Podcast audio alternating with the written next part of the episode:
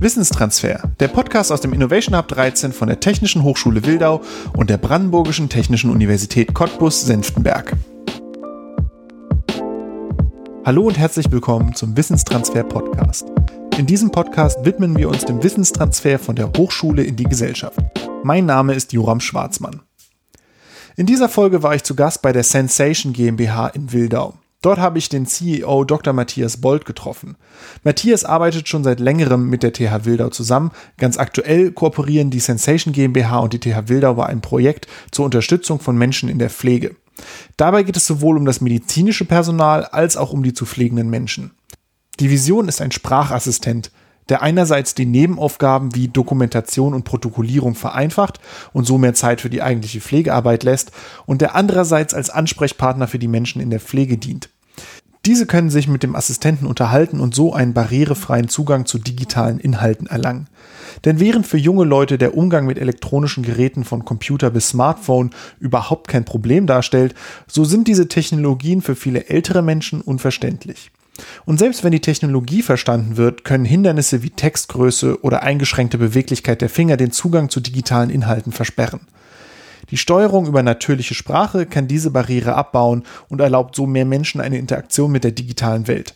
Mit Matthias habe ich neben den Aspekten zur Sprachsteuerung in der Pflege auch darüber gesprochen, wie es ist, als Unternehmer mit der Hochschule zusammenzuarbeiten. Der Wissens- und Technologietransfer ist ein Schwerpunkt in der Arbeit am Innovation Lab 13 und deswegen hat mich interessiert, wie der Prozess aus Unternehmerinnensicht aussieht. Ich wünsche euch viel Spaß mit dem Gespräch mit Matthias Bold.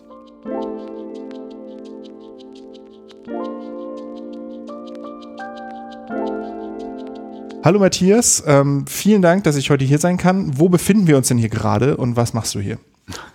Ja, wo befinden wir uns? Äh, das ist äh, mitten in der schönen Waldsiedlung in Wildau, äh, in einer Souterrain-Wohnung. Wir haben also nicht klassisch in der Garage gegründet, sondern haben diese schönen Räume hier genutzt, die ein bisschen mehr, ein wenig mehr Platz bieten. Und ja, hier haben wir angefangen, Anfang 2019, also eigentlich zum Jahreswechsel 2018, 2019, die Firma Sensation aufzubauen, die ersten Dinge zu entwickeln und wir wachsen jetzt langsam hier heraus, sind die letzten Tage hier und wechseln 500 Meter weiter in Richtung Hochschule zum Jahreswechsel. Und was sind das für Produkte, die ihr hier quasi baut? Ja, wir beschäftigen uns damit, Sprachanalysen zu machen von Kommunikationsbestandteilen, also von Telefongesprächen, von ganz normaler Kommunikation in Meetings, von Diktaten bis hin zu Texten, die irgendwo in E-Mails oder ähm, in ja, Literaturform in Anführungsstrichen, also in Artikeln, die geschrieben werden, auftauchen und äh, versuchen daraus eben emotionale und psychologische Signale zu erkennen. Und das passiert eben mit Mitteln der künstlichen Intelligenz, äh, speziell ja, Natural Language Processing, also NLP. Wie seid ihr denn, du hast ja jetzt schon das Thema angesprochen, wie seid ihr denn zu diesem Thema gekommen? Ist es quasi inhärent in der Fragestellung oder war das ein Prozess, wie ihr da zu dem Natural Language Processing gekommen seid? ist eine längere Geschichte. Ich werde es versuchen, etwas kurz zu fassen. Also in der unternehmerischen Tätigkeit äh, haben wir schon seit vielen Jahren eben mit äh, Leuten Kontakt, die aus dem Callcenter-Bereich kommen. Und dort wurden Techniken entwickelt, also jetzt gar nicht Techniken von Technik, sondern von Methoden, Vorgehensweisen, wie man auf einen Gesprächspartner in einem Gespräch besser eingehen kann, wie man ihn besser verstehen kann und in einem Gespräch seinen Anliegen besser klar machen kann. Ähm, ja, das hat viel mit Psychologie zu tun, mit Arbeitspsychologie und äh, diese Verfahren die dort in vielen Trainings immer in Callcentern versucht werden, den Agenten beizubringen, haben eben den Nachteil, dass die Trainings aufwendig sind, dass sie regelmäßig wiederholt werden müssen und dass es äh, für die meisten, die dort trainiert und geschult werden, eben Wissen ist und eine Vorgehensweise mit Hintergründen, die doch ganz weit ab von ihrem üblichen Lebensinhalt und Arbeitsinhalt sind. Mhm. Also das Ergebnis ist immer, dass die Schulungen eine positive Wirkung haben, die aber nach kurzer Zeit sozusagen wieder abklingt und äh, dadurch entsteht kein stetig verbesserter Arbeitsprozess. Daraus ergab sich dann vor ein paar Jahren die Idee, das mit ja, Elektronik zu unterstützen, mit IT und äh, ja, dann wir haben dann immer wieder diskutiert darüber, ob man das machen kann und wie kam die Ära der künstlichen Intelligenz. Gut, das ist auch alles nichts Neues. Das sind Algorithmen und Vorgehensweisen aus den 50er und 60er Jahren hauptsächlich, die aber jetzt erst durch die Technik, die wir inzwischen haben und die Datenmengen, die inzwischen verfügbar sind, anwendbar sind. Und ja, wir haben uns dann sozusagen mit unseren Gesprächspartnern äh, in eine Richtung bewegt, die andeutete, da könnte man gemeinsam was machen. Und ja, irgendwann kam dann die Idee der Firmengründung. Und gut, wir haben den Schritt dann zum Ende 2018 vorgenommen und uns gewagt, äh, in das äh, ja, nächste unternehmerische Abenteuer zu gehen das Thema hast du ja auch schon angedeutet, Natural Language Processing, das ist ja nicht komplett neu. Ähm, wo kann man das denn heute schon erleben? Also da denke ich jetzt vor allem an die Leute, die uns zuhören. Wo können die denn Natural Language Processing schon in ihrem Alltag erleben? Denn ich nehme an, die meisten werden nicht im Callcenter arbeiten, wo, wo sie damit in Kontakt kommen. Aber mit deiner Perspektive aus sozusagen Produktentwicklungssicht, ähm, wo finden wir denn diese Technologie schon heute? Ja, an sehr vielen Stellen, wo man es gar nicht vermutet, also diese ganzen Sprachassistenten, die uns so inzwischen umgeben, gut, Alexa, Siri und so weiter sind ja die bekanntesten, aber eben Telefone machen das schon längere Zeit, dass man dort nicht die Telefonnummer eingeben muss in sein Smartphone, sondern einfach sagt, wen man anrufen möchte aus der Kontaktliste und das Telefon versucht dann wirklich den Kontakt und die Telefonnummer dort lokal in der Liste zu finden auf seinem Gerät. Ähm, das sind so die ersten Anfänge, die, denke ich mal, jeder erlebt hat, bis hin zu Diktatfunktionen. Im Computer. Das heißt, äh, der ein oder andere erinnert sich vielleicht noch an dieses Drängendiktat, was ja in der Windows-Welt sehr verbreitet war über viele Jahre, wo man einfach in Word Texte diktieren konnte. Ähm, das sind Anfänge gewesen, wo eben einmal eine Sprach- nach Textumsetzung stattgefunden hat und dann auch eine gewisse Verarbeitung in den Texten, um aus der gesprochenen Sprache eben die Intents, die Ziele zu erkennen oder eben eine Verbesserung und äh, Umformulierung in Richtung geschriebener Sprache vorzunehmen. Ähm, heute, ja klar, in den ganzen Sprachassistenten findet man das, immer mehr davon. Ähm, man findet das aber auch in den Suchmaschinen. Also seit etwas über einem Jahr setzt das Google selbst ein in der Suchmaschine, um die Ziele, die der Suchende eigentlich hat, besser zu erkennen aus dem, was er dort eingibt und ihm bessere Ergebnisse zu produzieren, die wesentlich mehr seinen eigentlich angestrebten Zweck der Suche treffen. Hm. Das ist interessant, das wusste ich gar nicht, dass das quasi auf der Ebene schon kommt. Ich dachte immer an gesprochene Sprache, aber es ist, gibt natürlich absolut Sinn, dass es ähm, in jeder Form, also auch in der Textform der Sprache zu finden ist. Ähm, hier in der Sensation GmbH äh, arbeitet ihr ja konkret an einem Projekt. Ähm, was, welche Rolle spielt denn die TH Wilder dabei und was ist das Projekt? Wenn, vielleicht kannst du das kurz zusammenfassen. Mhm. Das ist jetzt inzwischen schon das zweite Projekt. Wir mhm. sind gestartet mit einem ersten im vergangenen Jahr und haben dort ähm, gemeinsam erste Classifier entwickelt auf NLP-Basis. Ähm, ja, mit der moderner Technologie sind dazu gekommen, dass man das verbessern kann und haben uns in einem zweiten Projekt vorgenommen, das deutlich zu verbessern, auch mit den Erkenntnissen und Forschungsergebnissen, die inzwischen eben vorliegen international. Ähm, da sind wir nicht weit weg von der Spitze sozusagen und versuchen diese Dinge in die Praxis zu bringen und in eine praktische Anwendung, eben zum Beispiel die Transformers-Technologie äh, zu nutzen, die eben in den neuesten Sprachmodellen drin sind zur Erkennung von Kontexten da drin, zu dem Vergleich von diesen.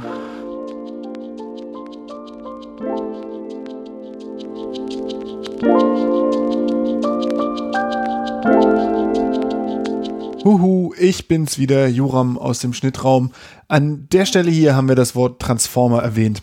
Aber was ist das eigentlich? Zu meiner Enttäuschung musste ich feststellen, dass es sich hierbei nicht um Roboter handelt, die sich in Autos verwandeln. Tatsächlich sind Transformer-Modelle der nächste Schritt in der Verarbeitung von Sprache mittels künstlicher Intelligenz. Die Details übersteigen bei weitem meinen Horizont. Ich bin eigentlich Biologe und nicht IT-Spezialist. Aber zwei Aspekte gibt es, die ich euch näher bringen möchte. Der erste ist, dass Transformer-Modelle Kontext nutzen, um Sinn zu erkennen. Der Algorithmus analysiert einen Satz Wort für Wort und betrachtet dabei immer die Wörter drumherum. Dadurch kann der Algorithmus die wichtigen Wörter erkennen und den Sinn des Satzes erschließen. Das unterscheidet Transformer von vielen Modellen zuvor, die jedes Wort nur für sich genommen analysiert haben. Während ältere Algorithmen eine Bank immer nur als Sitzgelegenheit oder als Geldinstitut verstehen konnten, je nachdem, was im Training dominanter war, so kennen Transformer-Modelle beide Bedeutungen und können sie jeweils im Kontext korrekt einsetzen. Der zweite wichtige Aspekt ist, dass Transformer-Modelle parallelisiert werden können. Das heißt, der Computer muss nicht die Analyse des ersten Wortes abgeschlossen haben, bevor er das zweite Wort analysiert, sondern er analysiert alle Worte im Satz gleichzeitig. Das macht es möglich, viel größere Datenmengen in geringerer Zeit zum Training zu verwenden, was dazu führt, dass das Transformer-Modell einfach besser Texte verstehen kann. Deswegen sind Transformer-Modelle der Stern am Himmel der künstlichen Intelligenz und deswegen wird diese Technologie auch hier eingesetzt. Nun aber zurück zu Matthias.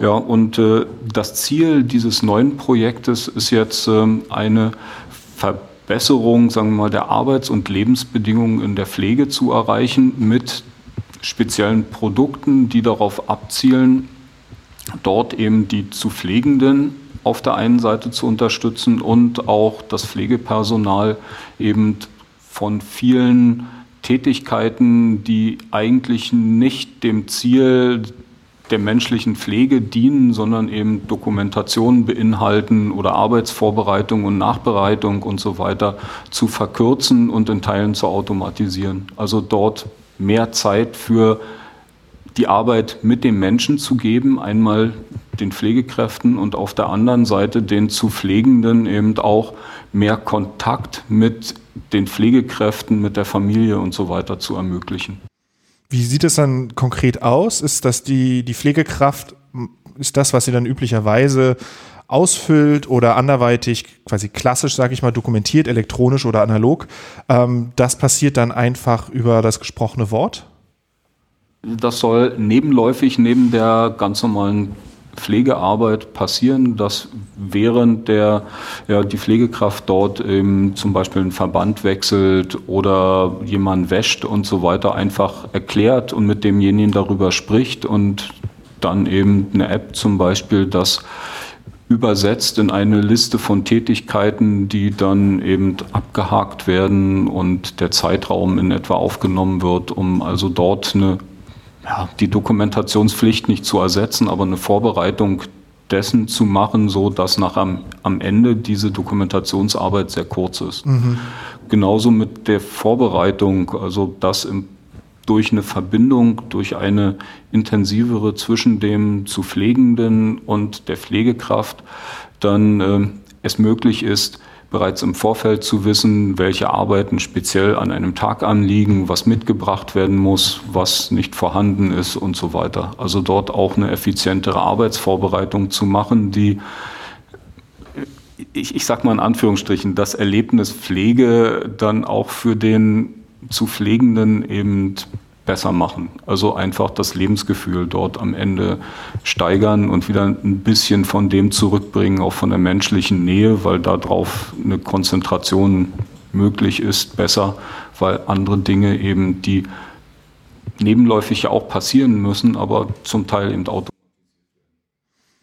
Wie sehen denn die konkreten Probleme aus, die ihr löst, sowohl hier als auch in der Kooperation mit der TH Wildau?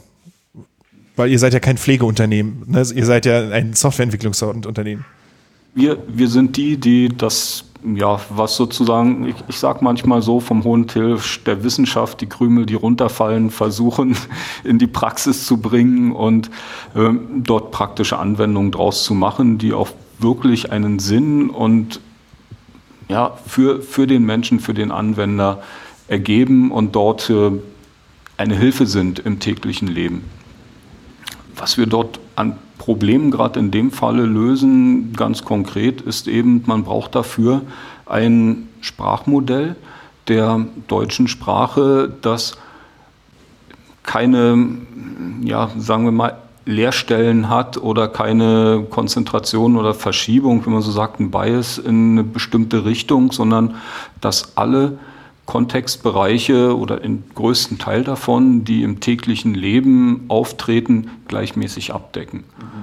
Also nicht nur technische Dinge irgendwie intern in den Beziehungen der einzelnen Kontexte sauber abbilden, sondern auch viele Dinge aus dem Alltagsgeschehen, aus Kunst, Kultur, aus ganz normalen alltäglichen Gesprächen, eben auch dann bis hin zu Pflegebereich und ja, alles, was man sich als Mensch so vorstellen kann.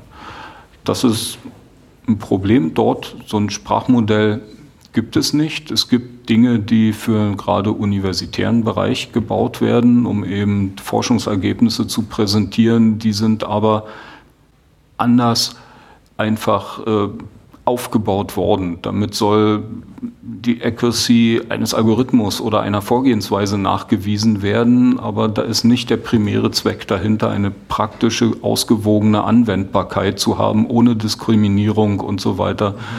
Das, das ist dort überhaupt nicht im Blickwinkel. Und das aufzubauen, dieses Sprachmodell zu validieren und ähm, dort wirklich festzustellen, dass die Anforderungen erfüllt werden, die Qualität zu sichern, das ist eine große Aufgabe in dem Projekt. Das ist eben, wie ich sagte, Überführung dieser Forschungsergebnisse in Praxis nahe oder in der Praxis anwendbare Techniken und Ergebnisse. Ja, und dann geht es darum, eben nicht nur den reinen Inhalt zu haben, sondern dort auch den Intent zu erkennen, die Ziele zu erkennen, eben so eine Art Intent-Erkennung äh, in erweiterten Sinne zu haben. Ich muss Kontexte vergleichen und in Beziehung zueinander stellen, um Sinnzusammenhänge zu erkennen, eben um Gesprächsinhalte einfach ja, die Maschine versteht es nicht, aber mit, mit anderen Dingen vergleichen zu können, um eben ganz praktisch zu wissen, dass eben äh, Verbandsmaterial nicht mehr vorliegt oder Toilettenpapier fehlt oder neue Handtücher benötigt werden oder ja, das Bettzeug gewechselt werden muss, zwischenzeitlich mal früher als sonst und so weiter. Das sind Dinge, jeder Mensch drückt das anders aus und das muss natürlich erkannt werden von der Maschine, um dort eine gewisse Automatisierung zu bringen. Der nächste Punkt ist, dass ja, wir sagen immer zwischen den Zeilen lesen. Also ich muss einfach emotionale Hintergründe erkennen, ich muss psychologische Hintergründe erkennen, ich muss sehen, ob jemand sich in einer Notsituation befindet, Depressionen abgleitet und so weiter. Und das kann ich aus Sprache auslesen. Einmal aus diesem wirklichen Text, aus dem verbalen Sprachanteil. Ähm, eine weitere Aufgabe ist, äh, nicht nur den verbalen Anteil, weil wir kommunizieren ja im Wesentlichen auf drei Kanälen, auf dem verbalen, das heißt dem Inhalt der Texte, dann dem paraverbalen, was unsere Stimme kodiert, die Schwingung der Stimme sozusagen, die wir als Mensch ja wahrnehmen, und dann dem nonverbalen Kanal, der eben Mimik, Gestik, Geruch, Kleidung und so weiter ausmacht.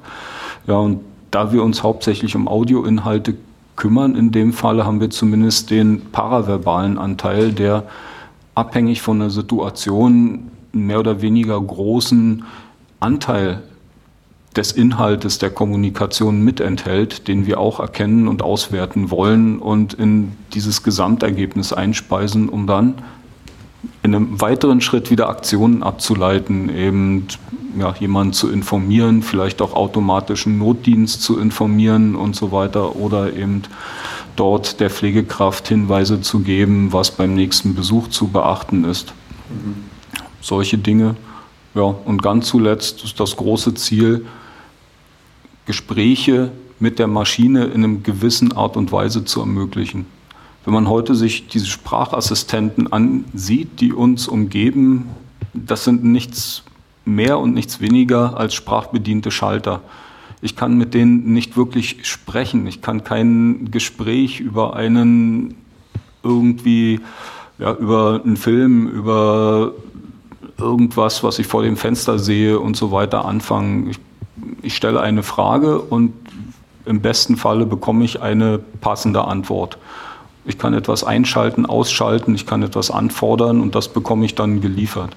Ich kann aber nicht wirklich ein Gespräch entwickeln. Das heißt, wenn ich eben auch etwas gegen eine Vereinsamung tun will, zum Beispiel bei eben den zu Pflegenden, dann möchten wir eben auch Teile eines Gespräches ermöglichen, dass man im gewissen Maße dort eben über das alltägliche Geschehen in der Wohnung, draußen, seine Gefühle und so weiter mit solchem Gerät etwas sprechen kann.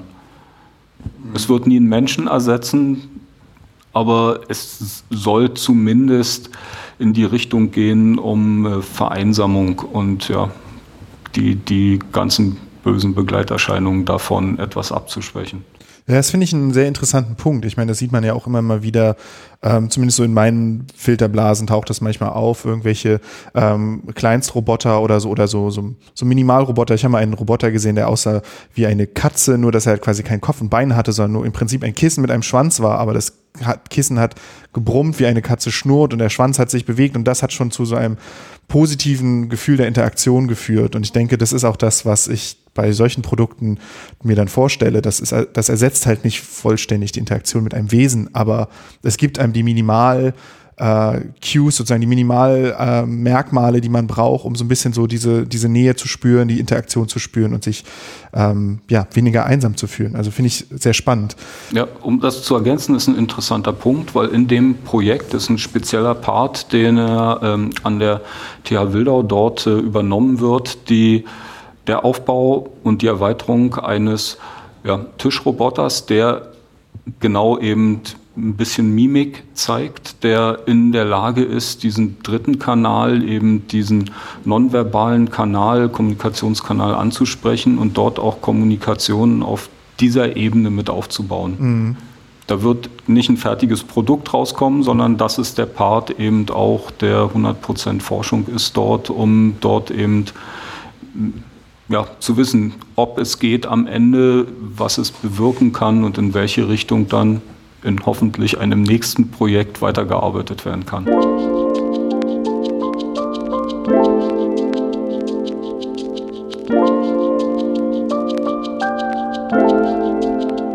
An der Stelle möchte ich kurz ein wenig ausholen. Die Interaktion, die Matthias hier beschreibt, fällt in den Bereich der Social Robotics, also der sozialen Interaktion mit einer Maschine. Das klingt nach Zukunft und Science Fiction, ist aber gar keine so neue Idee. Wir Menschen sind einfach sehr gut darin, Maschinen wie Wesen zu behandeln. Vielleicht kennt ihr ja auch jemanden, der seinen Saugroboter einem Namen gegeben hat. Das ist da genau das. Seitdem wir die Technologien haben, um Roboter zu bauen, gibt es auch schon Pläne und Produkte, die diese Roboter zu sozialen Maschinen machen. Im Jahr 2000 erregte Honda Aufsehen mit einem humanoiden Roboter namens Asimo, der bis 2018 weiterentwickelt wurde. Asimo kann laufen, die Hand schütteln und viele weitere menschliche Interaktionen. Doch nicht erst seit Asimos Vorstellung wächst das Interesse an sozialen Robotern. Und diese müssen nicht einmal mehr immer wie Menschen aussehen. Sony hat einen Roboterhund namens Aibo gebaut. Seit etwas mehr als zehn Jahren helfen Roboterseerobben Menschen in Altenheimen. Und dann ist da noch das katzenartige Kissen mit Schwanz namens Kubo, das ich angesprochen habe. Besonders die tierischen Roboter dienen dabei der sozialen Interaktion mit Menschen und ersetzen dabei klassische Haustiere. Auch der Roboter Wilma in der Bibliothek der TH Wildau gehört zu den Social Robots. Ihre Gestik, Mimik und bald auch Sprache sorgt für eine menschenähnliche Interaktion. Und weil wir Menschen in allem das Menschliche sehen wollen, können diese Maschinen dabei helfen, unser Bedürfnis nach sozialer Interaktion zu stillen. Nun aber zurück zu unserem Gespräch.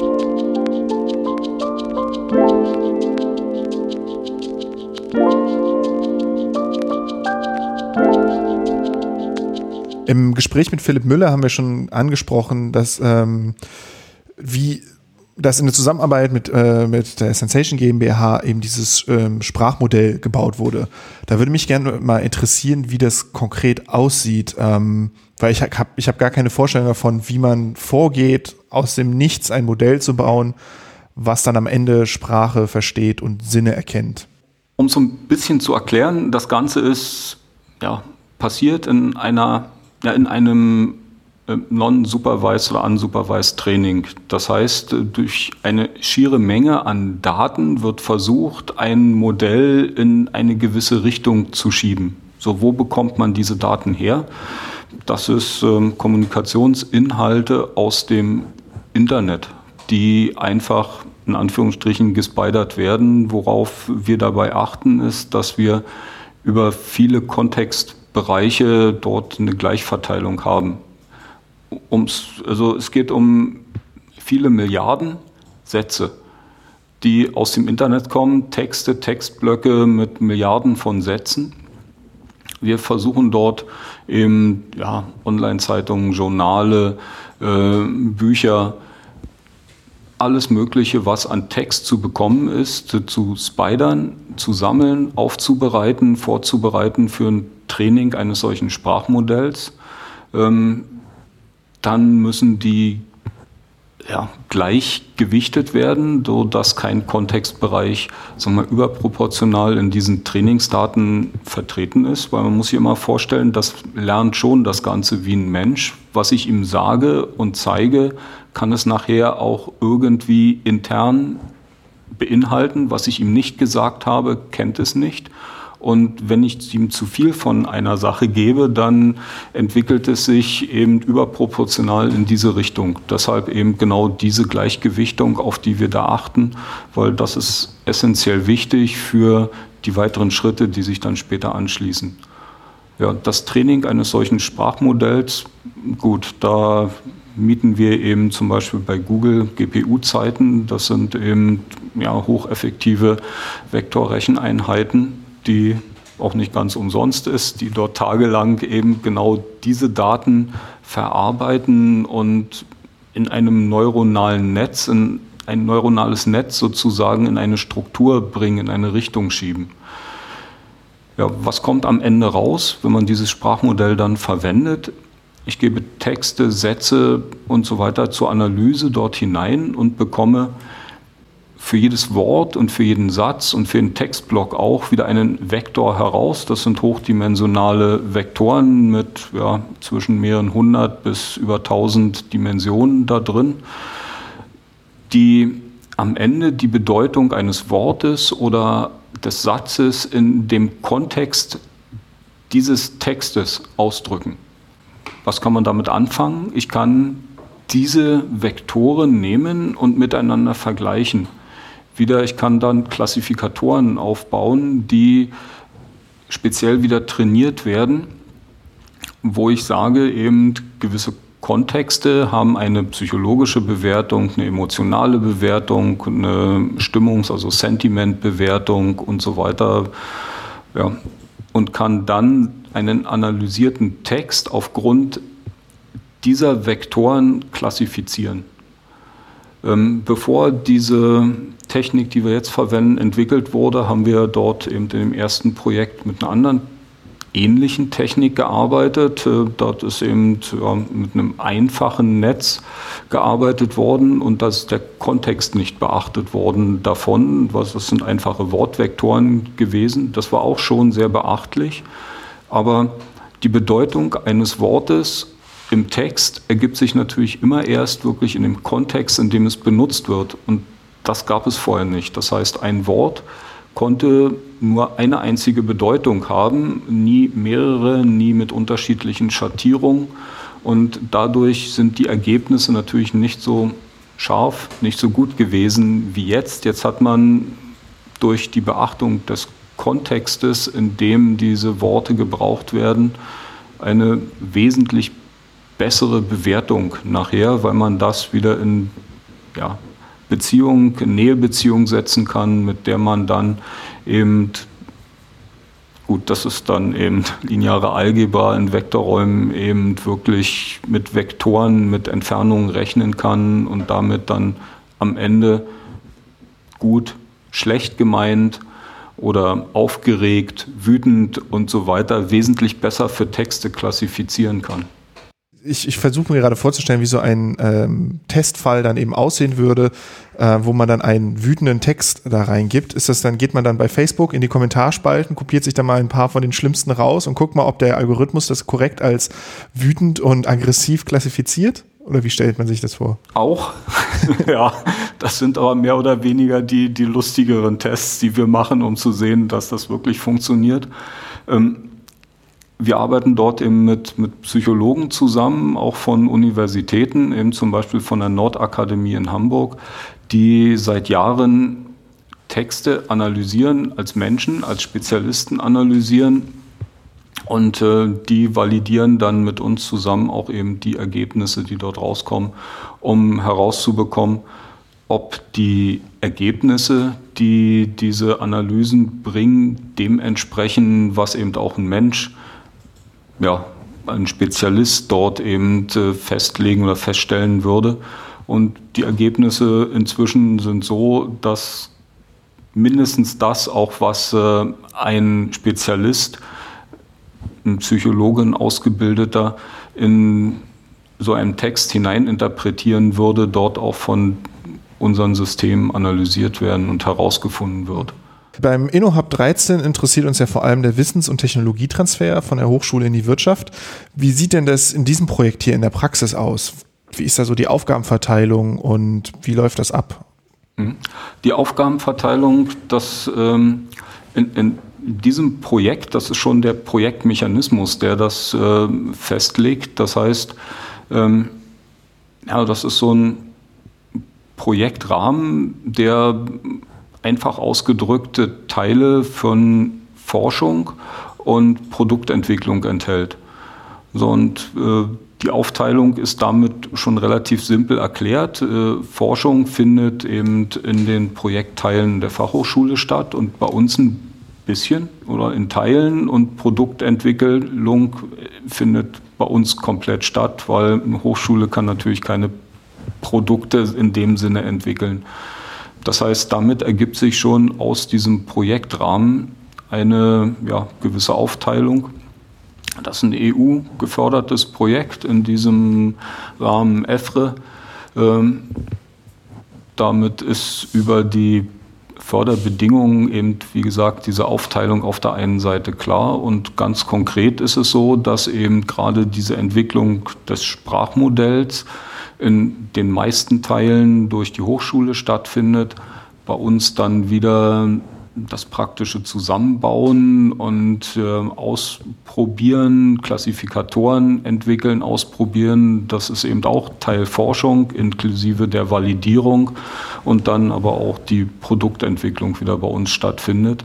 Und wie erst schon angedeutet, eben wieder ein Forschungspart, äh, die Entwicklung eines Tischroboters und äh, damit die Integration von Teilen des nonverbalen Kommunikationskanals, das findet dann wieder an der Hochschule statt, weil das ist doch sehr weit weg von noch von der Praxis mhm. und von eben einem Produkt, was entwickelt werden kann. Das ist dann wieder reine Forschung. Kann ich mir so wie so ein Ping-Pong-Spiel vorstellen. Es geht immer wieder hin und her. Die Hochschule hat einen, einen erweiterten Algorithmus verbessert mit neuer Forschung. Dann kommt das zu euch und dann arbeitet ihr damit weiter mit den Ergebnissen, geht dann wieder zurück und sagt, guck mal hier, wir haben was weiter gefunden oder optimiert und ähm, arbeitet mal damit weiter. So in der Art, ja. Also in Teilen ist es so und andere Teile ist, da arbeiten wir wirklich gemeinsam. Mhm. Also Kollegen dort von, von der Hochschule und von uns zusammen an einzelnen Teilen. Meint ihr denn, das wäre auch ohne die Zusammenarbeit mit der Hochschule möglich gewesen, so, so ein Projekt vor, vorher zu betreiben? Prinzipiell natürlich ja. Wobei äh, wir hätten uns dann eben Spezialisten auf dem Markt suchen und einstellen müssen dafür. Nicht? Das äh, ist die eine Seite. Die andere Seite ist natürlich, über die Hochschule gibt es immer, über Hochschulen, Universitäten generell die Möglichkeit einer sagen wir, breiteren Untersuchung des Gebietes, auf dem man dort Forschung betreibt. Wenn man als Unternehmen, gerade in, ja, als Start-up oder eben auch als mittelständisches Unternehmen Forschung macht, ist der, der Rahmen, sagen wir mal, das, das Blickfeld, in dem man dort arbeitet und Dinge untersucht, sehr eingeschränkt, weil das hängt einfach von dem finanziellen Rahmen ab. und von am Ende den Leuten, der, der Manpower, die man damit eben zur Verfügung hat. Und bei einer Universität und Hochschule ist das wesentlich breiter angelegt und damit diese Synergieeffekte, die sich aus unterschiedlichen Erkenntnissen ergeben, sind damit größer und damit ist das mögliche Resultat, was sich in dieser Arbeit, in der gemeinsam ergibt, ja auch breiter angelegt und kann einen größeren Impact haben. Mhm. Das berührt ja schon so ein bisschen, was ich mir in meiner nächsten Frage fragen wollte, nicht so, was die Vorteile sind bei der Kooperation mit einer Hochschule, gerade aus Sicht eines Unternehmers, weil ich denke, für viele Startups, kleine, mittlere Unternehmen ist es vielleicht nicht immer der erste Gedanke, dass man in der Region schaut, was an den Hochschulen passiert, sondern ähm, da gibt es andere Kanäle, da gibt es andere Wege, die, die man zu, zuerst denkt, gerade weil halt auch die Hochschule so ein, so ein bisschen so manche Vorteile mitschwingen, was, ähm, was sozusagen die, ich sag mal, die agile Arbeitsweise, die, der Fokus auf das Produkt angeht. Aber jetzt bei so der Arbeit mit einer technischen Hochschule ist das ja mitunter ein bisschen anders. Ähm, also ja, im Prinzip siehst du das ähnlich? Siehst du da auch da besondere Vorteile in der Arbeit mit der Hochschule? Ja, also wie schon angedeutet, auf jeden Fall. Eben durch die, die Breite des Wissens, was dort zur Verfügung steht und auch zugreifbar ist, dass man so alleine eben gar nicht hat wo man eben mit sehr viel höheren Aufwendungen, Zeitaufwendungen, finanziellen eben hinkommen müsste, die ja, kleineren und mittleren Unternehmen gar nicht zur Verfügung stehen.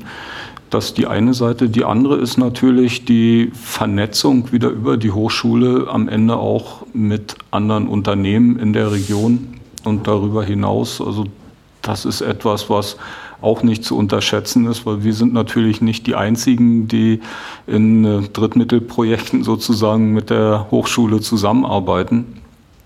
Da ergeben sich auch im Laufe solcher Projekte Möglichkeiten, um ins Gespräch zu kommen und eventuell spätere Kooperationen anzustreben. Also es ist auf der ja, wenn man das dann wieder sieht, es gibt natürlich unterschiedliche Start-ups, so wie uns. Äh, wir sind ein Technologie-Start-up, da ist das relativ normal, dass man mit Hochschulen dort in Berührung kommt, weil dort wird eben das entwickelt und an dem geforscht, was so ein Technologie-Start-up irgendwie in die Praxis bringen möchte.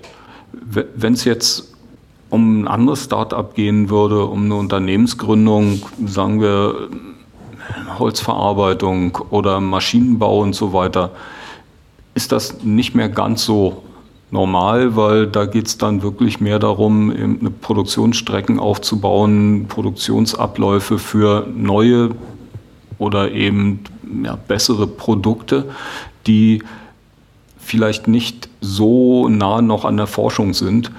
Nicht? Das, das mag anders sein, mhm. aber im IT-Bereich, gerade wenn man dort eben technologienah gründet, also dann ist es einfach so, dass man da irgendwie nicht dran vorbeikommt.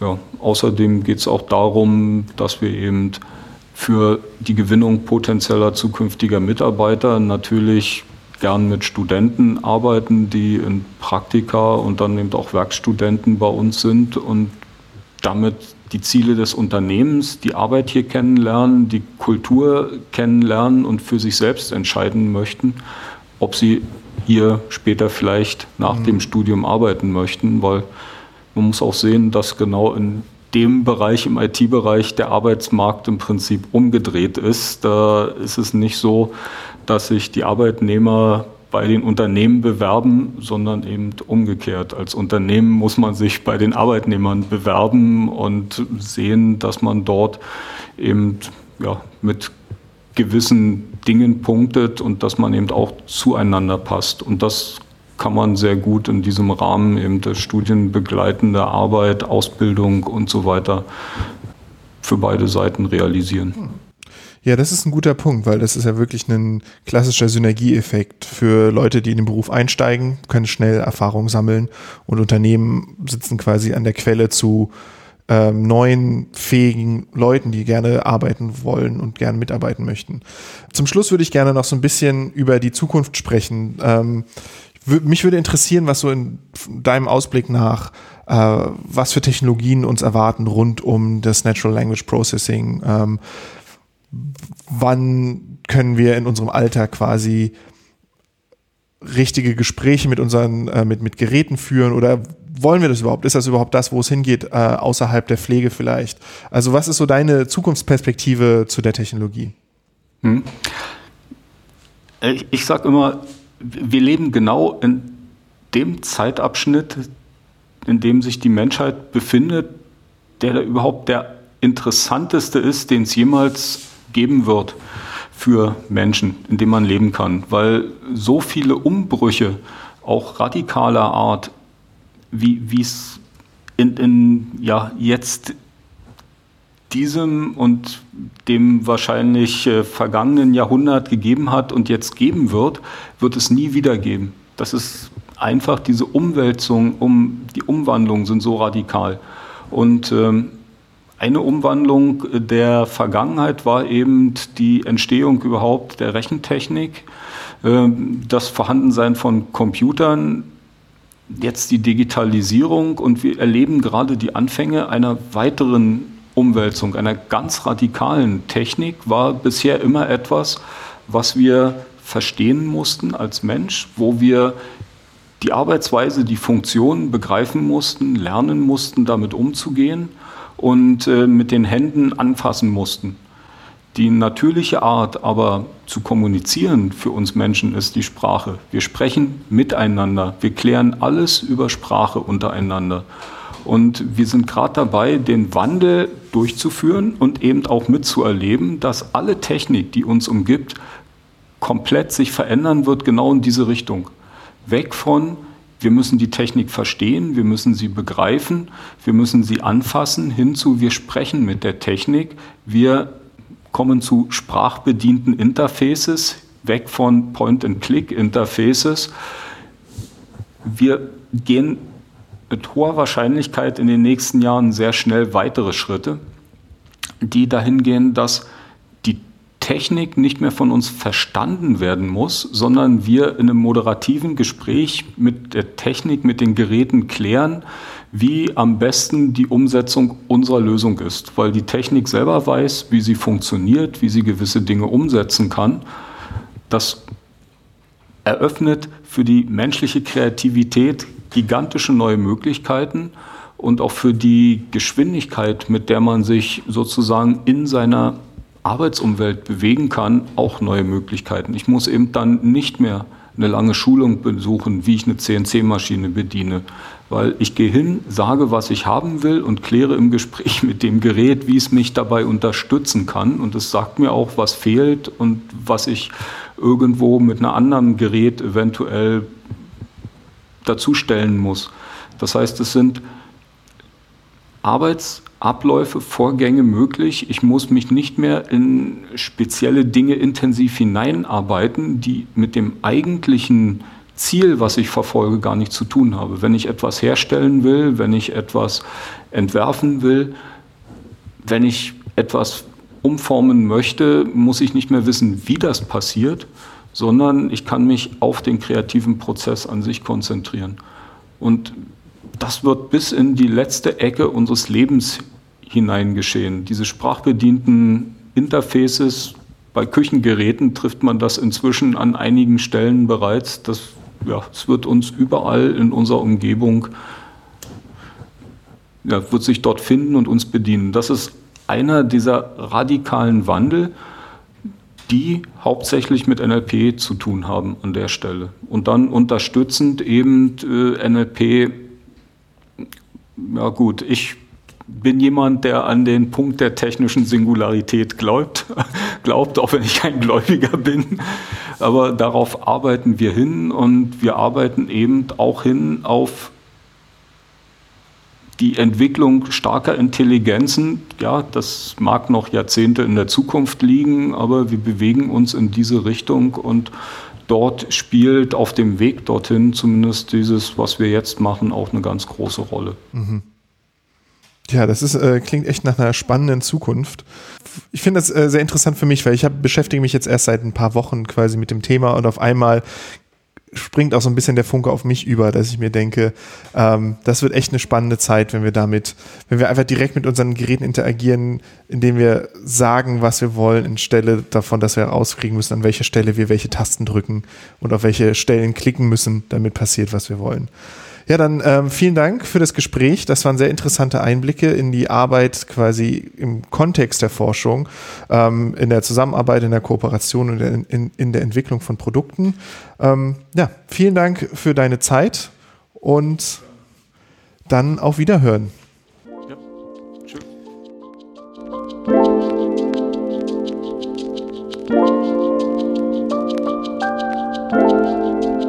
Das war mein Gespräch mit Matthias Bold, CEO der Sensation GmbH. Ich habe für mich vor allem gelernt, wie die Ansätze aus der Forschung zu Produkten in der Wirtschaft werden, mit denen wir interagieren können. Denn während viel Innovationskraft in den Unternehmen selbst steckt, so werden viele große Innovationen erst durch die Kooperation aus Hochschule und Wirtschaft möglich. Ich hoffe, ihr hattet Spaß beim Zuhören. Wenn ihr mehr über die Transfertätigkeiten und über das Thema NLP erfahren wollt, schaut mal auf innohub13.de vorbei. Dort haben wir viele weitere Informationen gesammelt. Außerdem findet ihr alles weitere in den Shownotes zu diesem Podcast. Ich würde mich freuen, wenn ihr diesen Podcast abonnieren und vor allem euren Freunden davon erzählen würdet. Das hilft uns ungemein dabei, mehr Menschen zu erreichen. Vielen Dank für eure Aufmerksamkeit. Wissenstransfer ist eine Produktion des Innovation Hub 13.